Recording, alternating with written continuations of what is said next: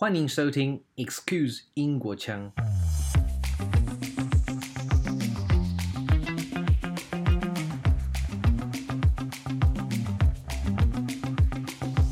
大家都想要做服装好了，那你可以设计这样子的东西，我也可以设计这样的东西。那设计师都觉得，你问每一个服装设计师，他都会说：“哦，那他那个那样子的设计我也做得出来。”但是为什么你他的品牌能卖，你的品牌不能卖？那这个就真的是跟品牌力有相关性。两千零一年在巴黎成立门市，夏姿是第一个进驻欧洲的台湾时尚品牌。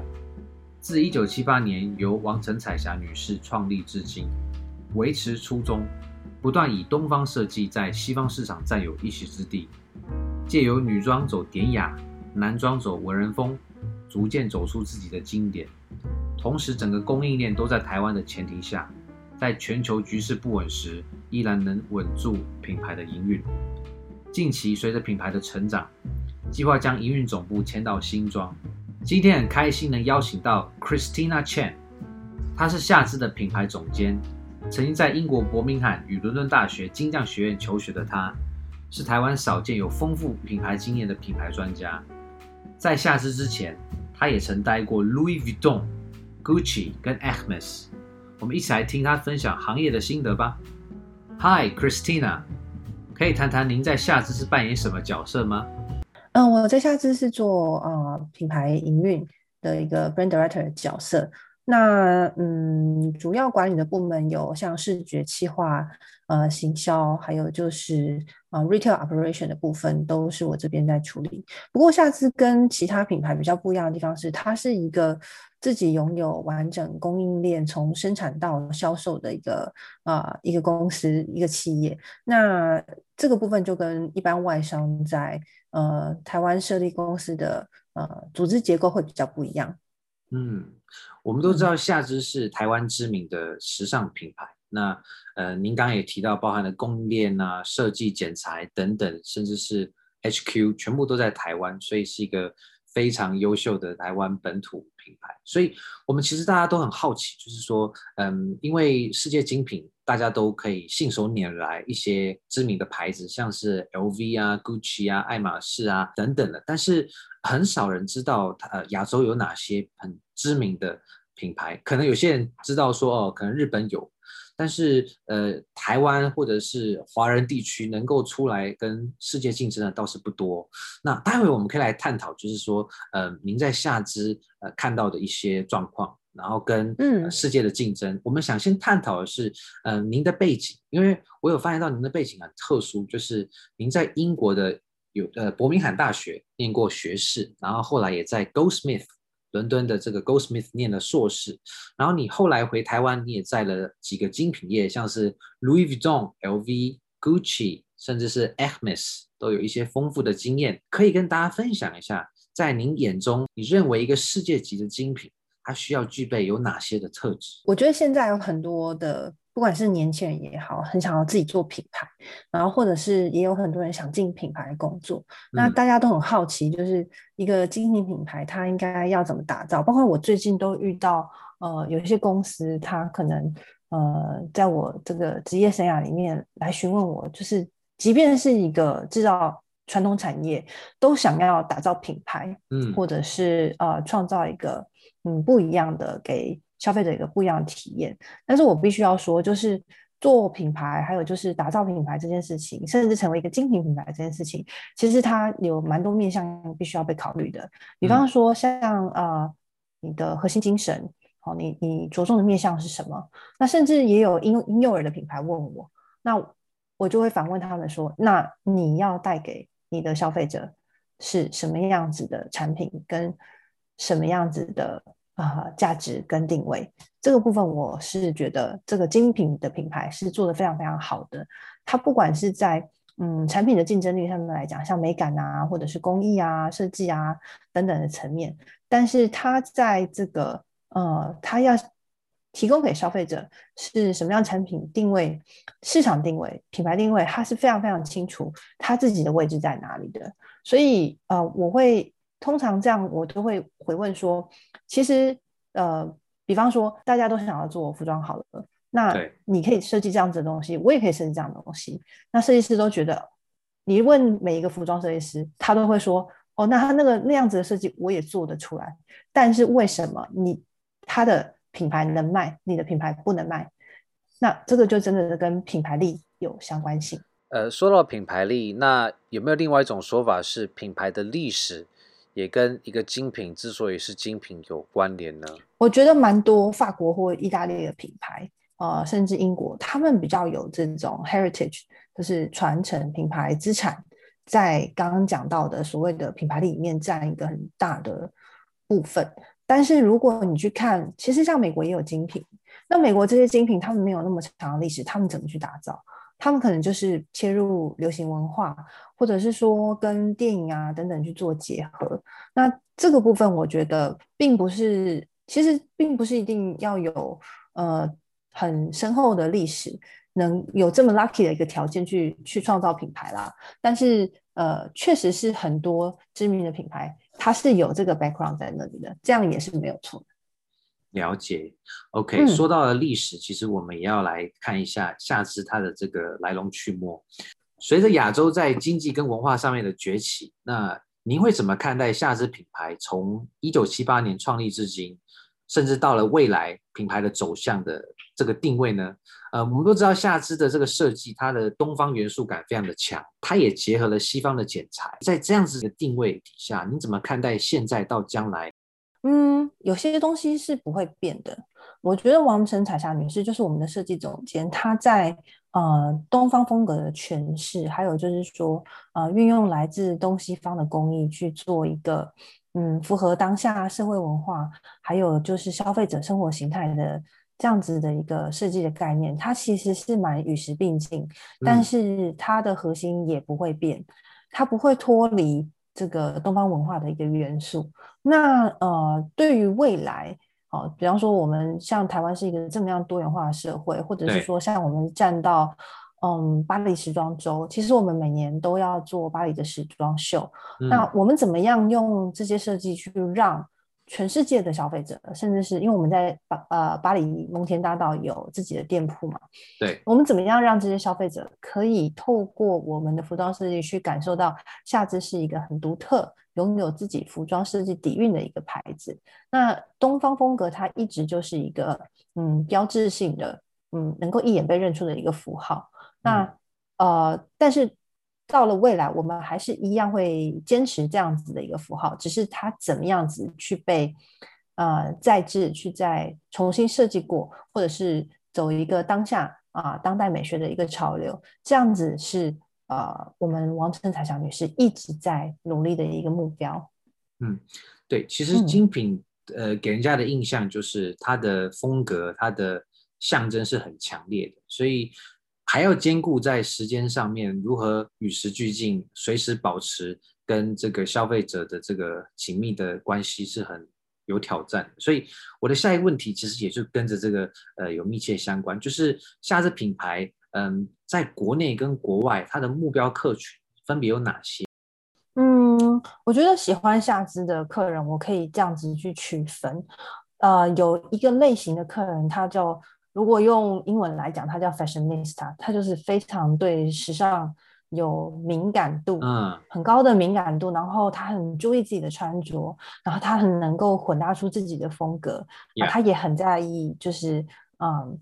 呃，当下的一个潮流，但是它又不会很从众，这样子的一个嗯，嗯，对时尚高敏感度的人群，他们是我们的目标族群之一。那还有另外一个，当然就是因为它毕竟还是蛮高单价的一个服装品牌。那以前你从法国或是意大利来看，这样子的一个 couture 的一个概念，是 ready to wear 高级成衣这样去，它都是从呃，还当然还是属于金字塔比较。顶端的阶层，然后从 salon 啊、made to order 定制啊，然后甚至是一个小型的鉴赏会这样子去开始。那下次当然也还是啊、呃、很大一部分的客群是来自于呃这样子的一个族群，所以呃服装对这些族群来讲，它本身就是它的 lifestyle 里面一个很重要的一环，因为它有很多的 occasion 嘛。嗯、虽然现在 COVID 没有什么 occasion，但是我相信哈，就是。啊、呃，真的很在意的人，在家里也是不会太邋遢。所以呢 我们的客人呃，大部分就是属于呃这两种客人。那当然还有第三种，就是我觉得我在海外啊、呃，甚至是内地看到也蛮多，是他真的很 appreciate 东方文化这样子的一个客人，嗯、因为我们的呃 Oriental 的这样子的一个风格是很很明显的。嗯，嗯，他的比方说呃斜襟啊、呃，中国风的斜襟，旗袍的斜襟啊、呃，或者是呃类似啊呃绳结或是苏绣啊这样子的一个嗯来自中国的一个工艺，它其实是很蛮 signature 的，是很容易被辨识出来。那真的能够去呃很 appreciate 这样子文化的人，他会很愿意穿在身上去。表现他的一个嗯内在的这种 cultural 的 identity，所以啊、呃，我是觉得说，大概我们的客人可以分成这这几种，而这几种客人真的，我说实在，他不分年纪，真的没有很大，嗯、不会说嗯，好像只有很年长的客人他才会对这样子的服装有兴趣。其实 我发现一个还蛮有趣的一个现象，就是我们的。呃，年轻族群的客人，他反而对比较 classy 的东西是有兴趣的。我也很好奇，也许有一些年轻人，他当然不见得是夏姿的 TA，他会觉得说夏姿的品牌或许是比较，嗯、呃，可能年龄要再熟一点。那我不晓得，嗯、呃，就是公司角度的这个年轻族群，呃、嗯，像是二十五岁以上吗？还是是指三十五岁以上？嗯，我常常在跟，就是因为我以前在大学有当过讲师，然后，嗯，我常常跟同学讲一个概念，还有就是说跟我的同事讲一个概念是，很多在做 branding 或者是要做 marketing，你要去吸引客群，最重要的一个部分是客群要来找你，而不是你去啊、呃、跪求他们，或者是你去拜托他们来买。嗯、其实你自己的 brand。要有足够的 attraction。那回应你刚刚的问题，就是说，那怎么样让这些呃年轻的 TA，他可能现在不是，但他未来可能是我们的一个呃 potential 的消费者。对。那哦，今今天讲的比较商周一点，我们的精品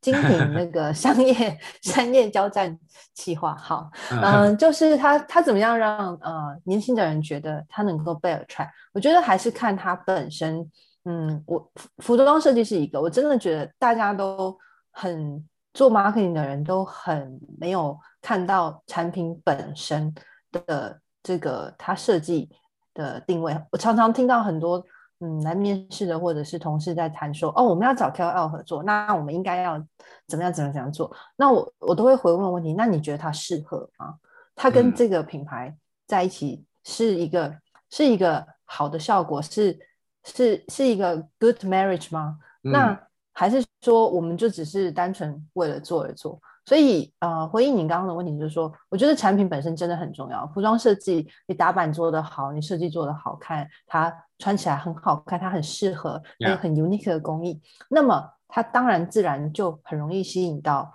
嗯，不管是现在的族群也好，或是未来有可能成为下次的消费者也好。我们都觉得大概会是落在三十岁上下左右，会是啊、嗯，夏姿去啊、呃、培养下一个世代的消费者的一个蛮比较 close to 啊、呃、未来很快会成为我们消费者的一个年纪群，所以我我蛮我会蛮 focus 在产品本身的啊，嗯、以这个 brand attraction 来讲，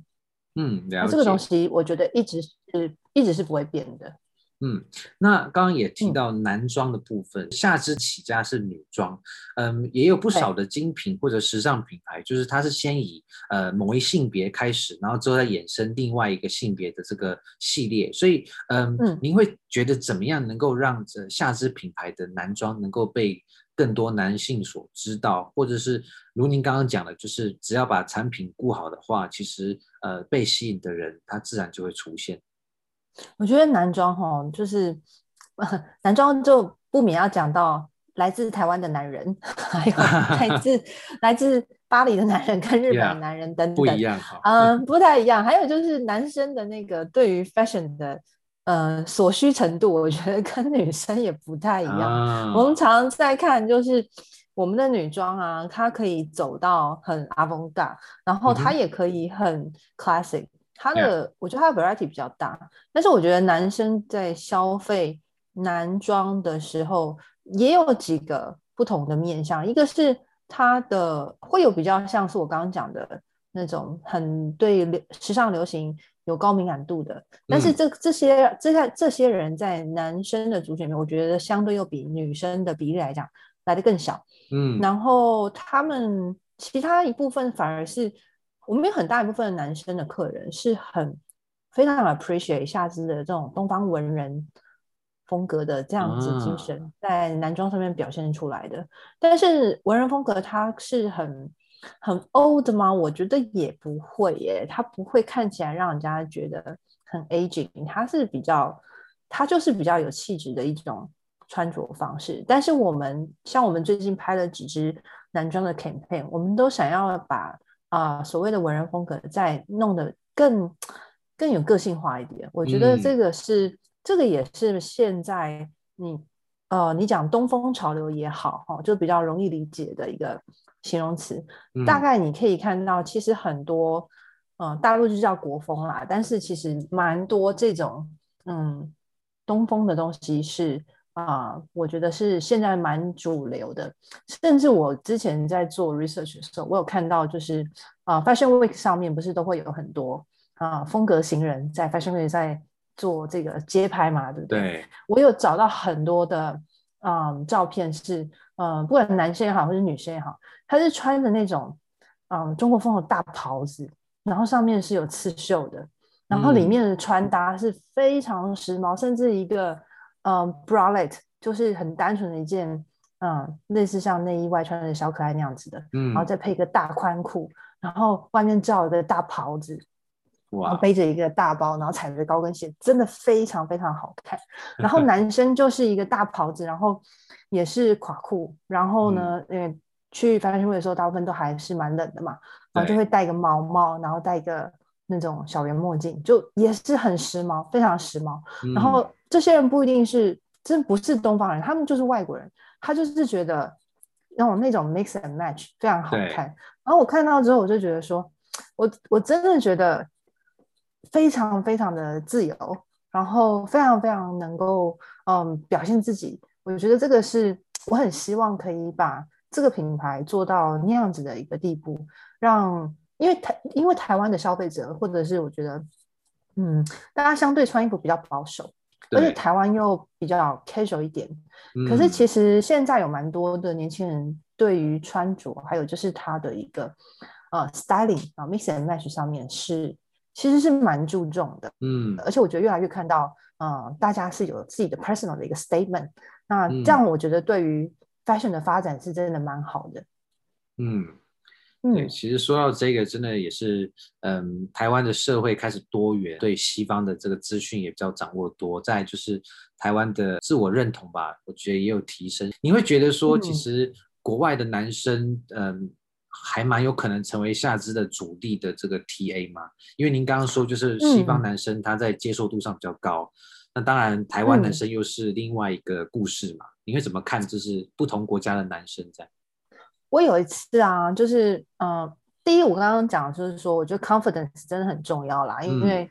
嗯，嗯，fashion 穿在自己身上的嘛，它是你的一个 self identity 的一个延伸。那第二个就是说，嗯，刚刚讲到就是外国男生，我有举一个好例子，就是我前阵子也是在看我们过去的一个 marketing 的 result 的时候，有看到有一个很棒的大提琴家，他叫麦斯基。Maisky，然后他非常、嗯，他真的是一个非常有名，而且非常非常有实力的一个大提琴家。虽然有点年纪，但是我很 surprise，我没有去买，我就我没有去 Prada seeding 他，就是说，呃，我们叫 Prada seeding，就是我们会去啊、呃、送他服装，然后希望他可以帮我们推广。啊、我们没有 seeding 他任何的 gift 或者 anything，、嗯、但是我知道他来台湾，他特别是到我们下次的中山旗舰店去买下次的衣服。然后在国家音乐厅的啊、呃、舞台上面去做穿着，嗯、这个部分我我是觉得我我非常 surprise。其实是嗯，有些透过就是啊呃，呃我们在巴黎啊时装周上面的一个努力，跟每一次的这样子的秀，嗯，去看到夏姿，像嗯，嗯 Vogue 啊 Vogue Japan 的嗯时尚总监，他是一个美国人，他叫 Jim Crow，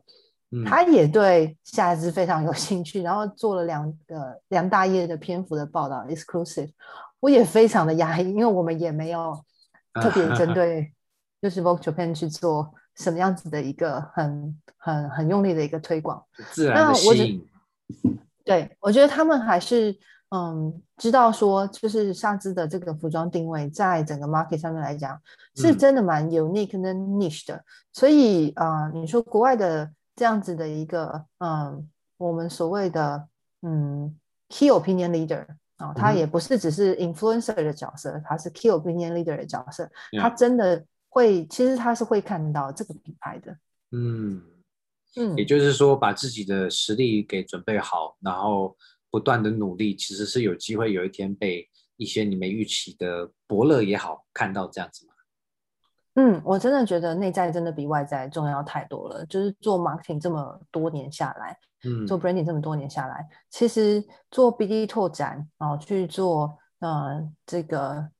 customer recruitment digital 的。嗯，甚至广告投放、数位广告投放等等，嗯，我只能够说，真的就是品牌本身，你产品有竞争力，品牌有吸引力，你所投放的这些 investment，它 convert 过来，你才会有 return。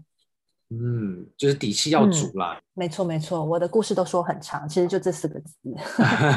但这四个字就是，嗯，很耐人寻味，需要您这样子，嗯，跟大家分析。所以我最近也看到，就是产业新闻，夏姿品牌有在新庄动土。未来的这个新的呃营运总部，这代表呃下次是要做更大规模的布局吗？还是说有什么其他的考量呢？我们因为刚刚讲到，就是我们生产到销售是一个完整的一个产业链。那随着我们的嗯业务的拓展，其实慢慢的呃现在的企业总部也已经不敷使用，所以我们才会想说我们在新庄要盖一个新的大楼。那这个大楼其实是蛮有趣的，我们用的是一个。嗯，类似像三合院的，嗯，这样子的一个设计，嗯、然后去，嗯，对，它其实它是有一个一个 courtyard 在中间，嗯、然后呃会有像可以做展览的展厅啊，然后也有 showroom 啊，然后甚至也有我们关系企业采采的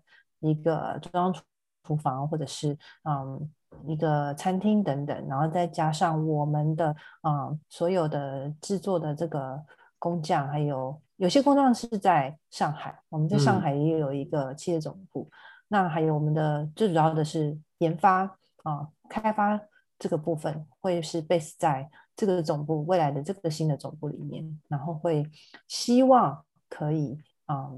传承给啊去造福未来的一个人才，因为呃培育人才对于这个产业真的是非常非常重要，因为服装产业在台湾相对是一个比较。小的产业，因为 compare to 啊、呃、电子业啊、呃，或者是这个服装啊，零售已经很零售也很大，但是服装而且是啊、呃、高级时尚又非常非常的小，所以它相对的从业人员以及嗯他所需要的嗯打板打样哦、呃，或者是啊缝、呃、工等等，他的这个人才的需求就变成是。很需要很顶尖的人才，而这些人才也非常少，嗯、所以呃，人才的培育跟传承是对一个品牌的经营的延续来讲是非常重要的。那我们很希望可以在呃未来这个新庄的总部可以去做到这个目标。听起来夏姿是对于传承有很大的期许。我相信在很多这个全球呃供应链都分布在不同国家的状况底下，夏姿这样会变得更呃坚韧。变得比较不会那么的脆弱，对不对？